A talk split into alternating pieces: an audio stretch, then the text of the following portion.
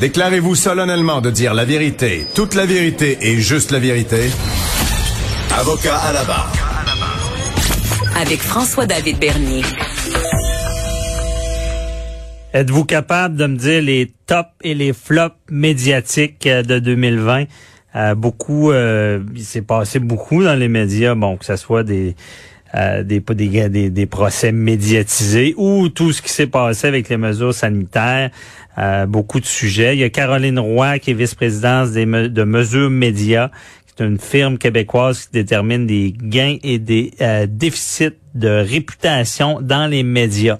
Euh, alors que se termine l'année là qui est pour eux euh, oubliable. Euh, il y, a, y a mesure média le récidive avec les tops et les flops. on va essayer de déterminer ça avec elle. Quels sont On va, je pense qu'on va commencer avec les flops. Bonjour Caroline Roy. Bonjour François David. Ça va bien? Ça va bien vous-même? Oui, ça va bien. J'aime le sujet. J'aime le sujet et, et vous, vous, faites cette revue là, là des tops et des flops. Exactement. Nous, à chaque semaine, on détermine un bon coup ou un mauvais coup médiatique. C'est publié à chaque semaine dans le Grenier Magazine, un, magazine mhm. spécialisé dans le monde des communications.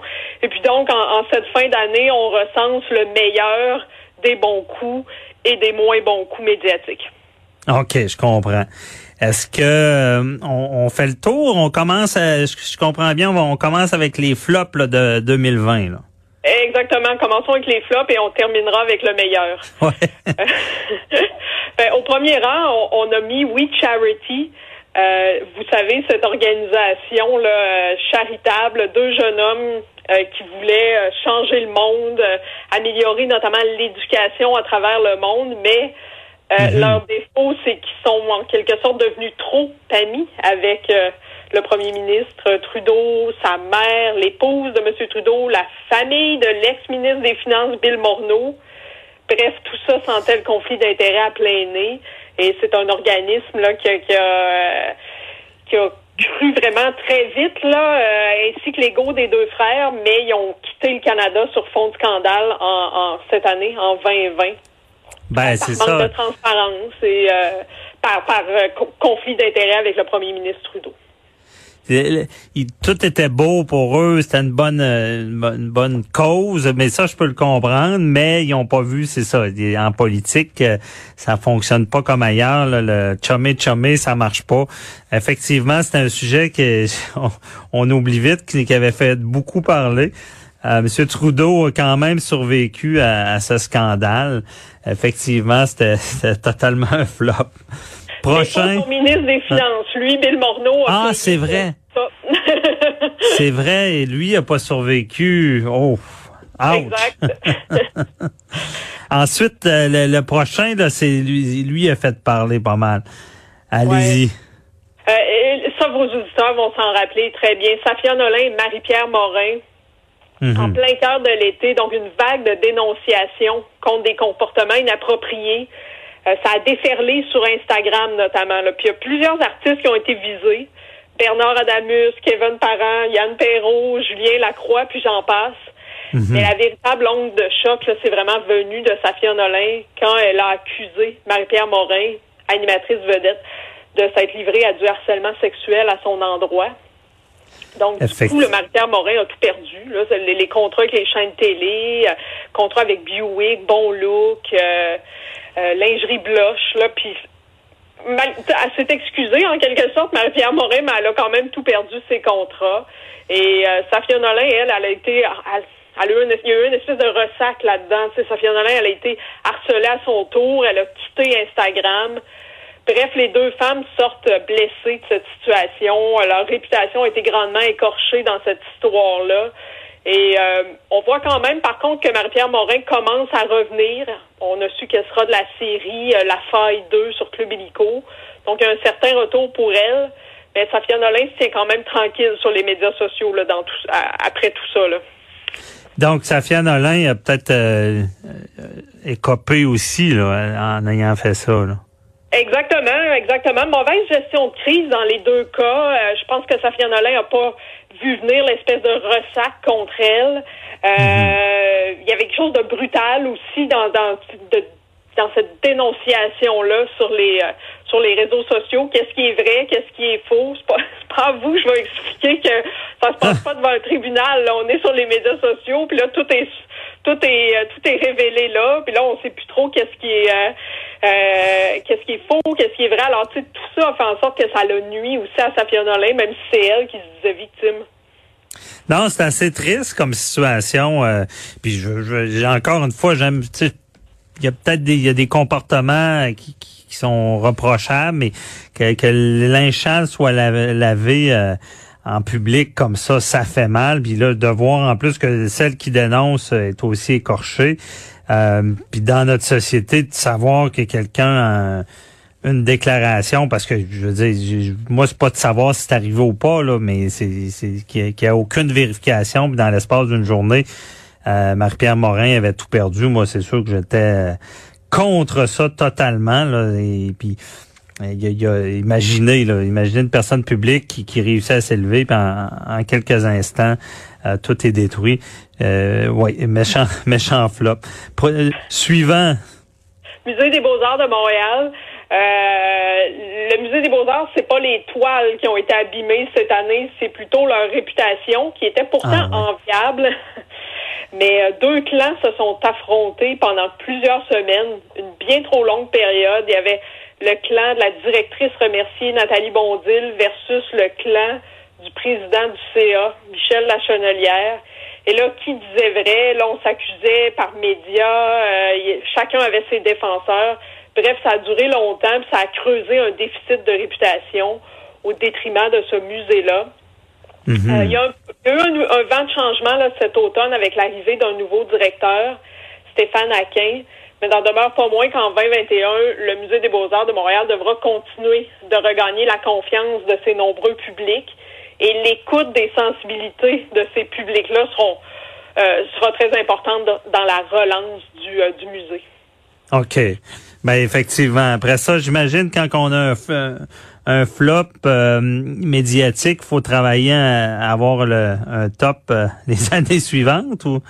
Eh, Exactement. Il faut travailler à ce moment-là à, avoir de la, de la, couverture médiatique plus positive, là, ce qu'on appelle un gain de réputation au lieu d'un déficit de réputation. Et là, ça va être au fil finalement des, des expositions, euh, aller chercher euh, l'intérêt des médias pour d'autres choses que le mhm. scandale euh, et, et, les tiraillements au Musée des Beaux-Arts, mais plutôt orienter la couverture médiatique vers les expositions, l'avant-garde, l'innovation au Musée des Beaux-Arts. Oui, effectivement. Je le dis souvent, la meilleure méthode de se remettre d'un mauvais coup, c'est d'en faire un fichument bon par la suite, qu'on oublie l'autre. Euh, là, le, dernier flop, là, et non le moins, ben, c'est toute la couverture médiatique Roson, Salvaire, Boisclair, euh, aussi Eric Lapointe. Comment vous avez vu ça, euh, cette couverture-là? là? euh, c'est trois hommes dont les déficits de, réputation ont, atteint ces derniers mois, les bas-fonds. Euh, c'est sûr que Gilbert Rozon et Éric Salvaille ont été acquittés la semaine dernière. Ils ont été acquittés avec nuance euh, au tribunal judiciaire, mais ils ont été condamnés très durement et sans nuance au tribunal de l'opinion publique. Ouais. c'est la même chose pour André Boisclair, même si son procès puis toutes les, procédures ne sont pas terminées. Ben lui, il, est pas acquitté, il est, en, ce qu'on sait pas. Mais parlons de Roson euh, Salvaille. Euh, pour vous, là, avec euh, les spécialistes des médias, est-ce que, ben, j'en ai parlé, est-ce que c'est fini? parce que là, il, théoriquement, ils sont acquittés. Là. C'est, oui. Mais c'est pas comme je disais plutôt Marie-Pierre Morin commence un, certain retour là, en revenant notamment dans la faille là, mais euh, mhm. on n'en est pas là pour Gilbert Rozon et Éric Salvaille. Euh, pour l'instant, là, ils ont été, je, le répète, là, condamnés au tribunal de l'opinion publique et c'est mhm. difficile de revenir dans le contexte actuel pour ces deux hommes-là. Euh, c'est plus difficile que Marie-Pierre Morin. Ils ont-tu des chances? Je veux savoir, ils ont-tu des chances? C'est dans, je veux pas rire de ça, mais c'est comme ils sont minces, hein, c'est ça. Parce que euh, les gens tiennent pas compte des acquittements. C'est vraiment le, une fois que c'est lancé sur les médias sociaux, euh, les traces restent pour ces gens-là. Les, les gens vont, vont toujours penser qu'ils l'ont fait quand même. Euh, mais c'est euh, en tout cas intéressant à, suivre. C'est sûr que c'est difficile pour eux euh, de se relever de ça. Et vous vouliez parler aussi de pour vous, il y a une étoile dans les flops là. Oui, ben, la victime de, de Gilbert Rozon, Annick Charrette, a, choisi de s'identifier à la fin du procès. Puis elle a fait ça avec un, un aplomb surprenant, puis elle est parvenue à transformer sa douleur en motivation. Euh, mhm. afin d'aider les victimes d'abus sexuels à dénoncer. Elle était une excellente communicatrice là-dedans, Annick Charrette. Elle a trouvé l'équilibre, l'équilibre entre les, les, émotions et la clarté de ses messages. Et c'est pour ça que Gilbert Rozon va avoir de la misère à revenir. Parce qu'elle est tout allée raconter. Euh, on en aura mhm. acheté une couche finalement. Et pour elle, c'est un gain de réputation là, dans les médias. Là. OK, de s'être dévoilé. Et puis, on regarde, vous voyez comment c'est dans la vie. Là, on a passé la majeure partie de l'entrevue à parler des flops. Mais là, parlons euh, parlons des tops. Il faut en parler des bons coups aussi. C'est quoi votre premier?